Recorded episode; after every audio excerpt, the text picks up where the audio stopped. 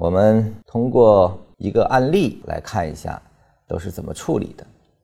那么对于笔的处理呢，有两种处理方法，这里就给大家提示一下。一种呢是禅师所说的，就是已形成完之后，你先把顶底全部找到，顶分型、底分型全部找到，而后这个不够五根的。或者不满足笔条件的顶底分型去掉，最终能连接成一个笔。一会儿我会给大家演示一下这种方法。那么还有一种呢，是以当下的角度去看它这个笔是否形成，它是一个推演式的。那么其实这个推演式的这样的一种处理方法是啊，我比较推崇的，因为这个对于未来的行情的运动，或者说它对把握当下更有效。那么我们两种方法都给大家演示一下。第一种方法是先找到顶底分型，我们来看一下顶底分型在哪里。我们先把它圈上来。这个是一个顶分，顶分我用这个颜色来表达一下啊。前面这个地方呢没有形成，处理过之后是不存在的。那么走到这里，这儿有一个底分，底分我用黄颜色吧，这是一个底分。而后再往下走呢，我们看这些都处理包含啊，这儿有一个底分。我们先把底分都找到吧，换颜色很麻烦啊。那这儿也是个底分，这三根其实也是可以构成底分的。那我们看这儿也是一个底分，这个位置是啊，这个位置是，这个位置其实也是啊，这儿也是，啊，这个地方也是啊。我们可以看到三根 K 线形成的这种品质品质结构啊，都可以形成一种底分的结底分位置啊。这就是到目前为止是这么多。那么再看一下顶分，刚才这个地方是顶分，而后呢，这儿是一个顶分啊，这儿还漏了一个底分啊，这儿还漏了个底分啊，这儿是顶分，这儿是顶分。其实前面这个地方处理过也是，这个位置处理过也可以是，这儿也可以是啊，这儿也可以是，这个位置，这个位置其实也是，就处理过是是的，这个位置是啊。具体怎么处理，大家通过前一课可以自己去练习，这个去领会。其实这些地方都可以是作为顶分的。禅师介绍的方法是什么呢？我们再来看哪些顶分是不成立的。从这儿这个顶分下来五根，这成为一笔是成立的。那么这个对应有没有顶分对应？没有。顶对应底，对应底，底对应底是可以吗？是不行的啊。所以说这个地方没有顶分。那这个地方这一个是不成立的，所以说这个需要擦掉，这个顶底构成了。那么这个到这儿可不可以啊？我们从底一二三四不够啊，不够，所以这个也不对。那这个地方呢，这个擦掉之后呢，它跟它又形成了底对底，那它是吗？它肯定不是。那这个形成顶底啊，那这个是了，对吧？那么这个下来啊，一二，这个够不够五根？不够啊，走到这儿够不够？够的，所以说它可以合并到这里，只是说这个笔可以合并到这儿，也说它形成的一笔，也说这个要被擦掉，而上来底对底是吗？不是，对顶啊，而后这个顶后期又被打破了，也就是顶对顶之间是吗？它这个又不是，我们先把不是的擦掉，这个位置是吗？不够，对吧？这个够了，这个够吗？不够，这个是够的，但是因为它被擦掉了啊，所以它跟它之间顶对顶对吗？不对。那么再看这个，它对它是对的，上来这个对的，但这个呢够不够？不够，所以说它被擦掉了。它被擦掉，这个出现了比它更高的，所以它也就被擦掉了。所以走到这里，那么我们看再看这儿，底对底对吗？哦，这儿还有个顶啊，这儿还有个顶，这个拉掉了啊，不好意思。这儿其实包含处理可以成为一个小顶的。走到这里，一二三四五，这是够的。一二三，这个地方，这个如果严格意义上来说，它不是。这为什么？它包含处理完了之后是不够，不够，那个是有一个非独立段啊。这个其实我们在现实意义中可以用，但是这个因为是教学啊，我们先严格执行，所以说这个也可以不是啊。那这个肯定是了，对吧？一二三四五，这个肯定够。那么它可以连到这儿。那这个地方呢，处理这个地方不够。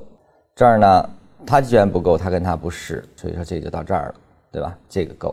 比如这样下来，我们会看到，我们刨去完之后，它就到这儿啊，到这儿，到这儿，到这儿，这就是一个啊，这个到这儿，对的，这个到这里，到这里，到这里，这个是到这里，这还在生成中啊，没有底分啊。这个就是我们通过顶底的排除和逻辑的顶底进行排除，而后所进行的一个划分。这个是禅师介绍的方法。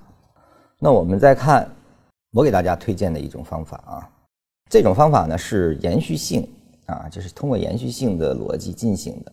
我们还是顶底就不画了，还是那些位置。我们先看这个是前面，因为截图不够，它肯定是起起于一个底。这一笔先画到这里啊，先画到这里。那它什么时候落定呢？看后面的一二三四五，只要五根出来，这根一定落定，一根一定落定，这是一定的。为什么呢？就说这五根一旦形成底分，形不形成底分，它都够五根，已经满足底的条件。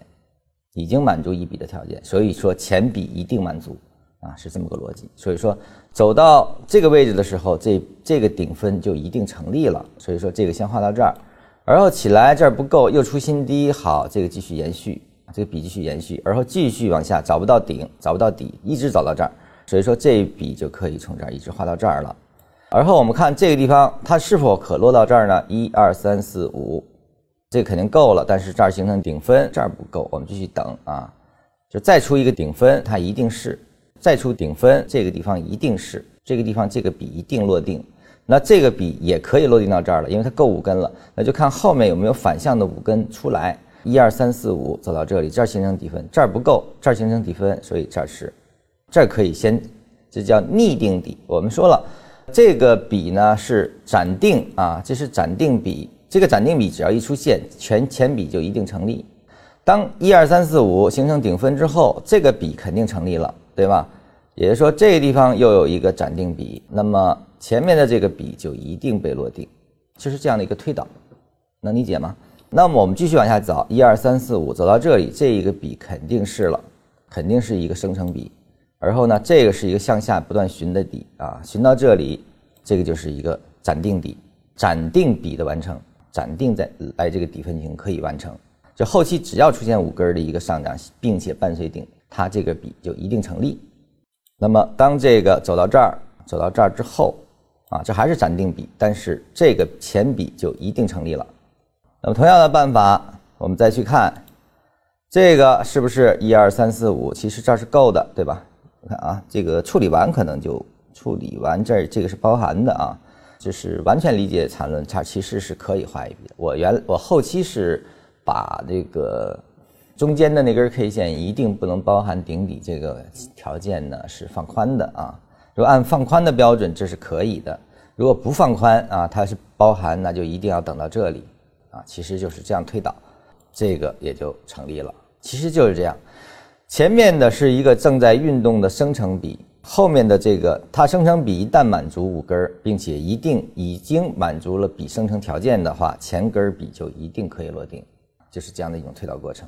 那走到这里也是同样如此。那这个也是我用黄颜色代表的是一个这个推导的一个笔啊，这叫待定笔。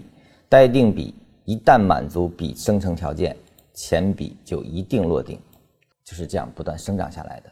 那么按照同样道理，我就不一根一根画了啊。我们来看看，这个是这个也是对吧？这个一二三四五，这肯定够啊。这是走到这里，这个不够啊，那就只能走到这儿啊，就画成这样了啊。不知道大家是否明白啊？其实你这个最后你去看，跟那个原来那顶的那个破坏的关系其实是一模一样的。但这有个倒推法，我就可以很快的知道这个笔在哪儿落定，我不需要后面生成那么多的顶底之后再去判断。这样的话呢，我们在后期的结构判断中就比较简单了。这个是笔如何去进行的一个划分。当然，在整个笔的处理过程中，还有一些特殊情况需要处理。那么这个呢，我们因为前期呢，先做简单的最基础的逻辑判断，或者叫逻辑定义啊，这个是先要呃完成。那么完成这个之后，后期的演变过程中所遇到的一些特例，我们留在后面的课程中进行讲解。因为现在再把这些给你，呃，其实我觉得缠论是一个很圆的东西，就是从哪里都可以。它是一个有人说它巡回定义，我认为不是啊，它其实定义的非常的严谨的。但是严谨于现实过程中，因为理论叫理想化的，那么于变化中呢，肯定会有一些特殊的案例出来。这个呢，当我们进入第二阶的时候，怎么样处理？我们在那里会详细的讲。你先构建体系，先构建整个的模板，先构建整个的这种对禅的最基础的理解。我觉得这个是目前的首要任务。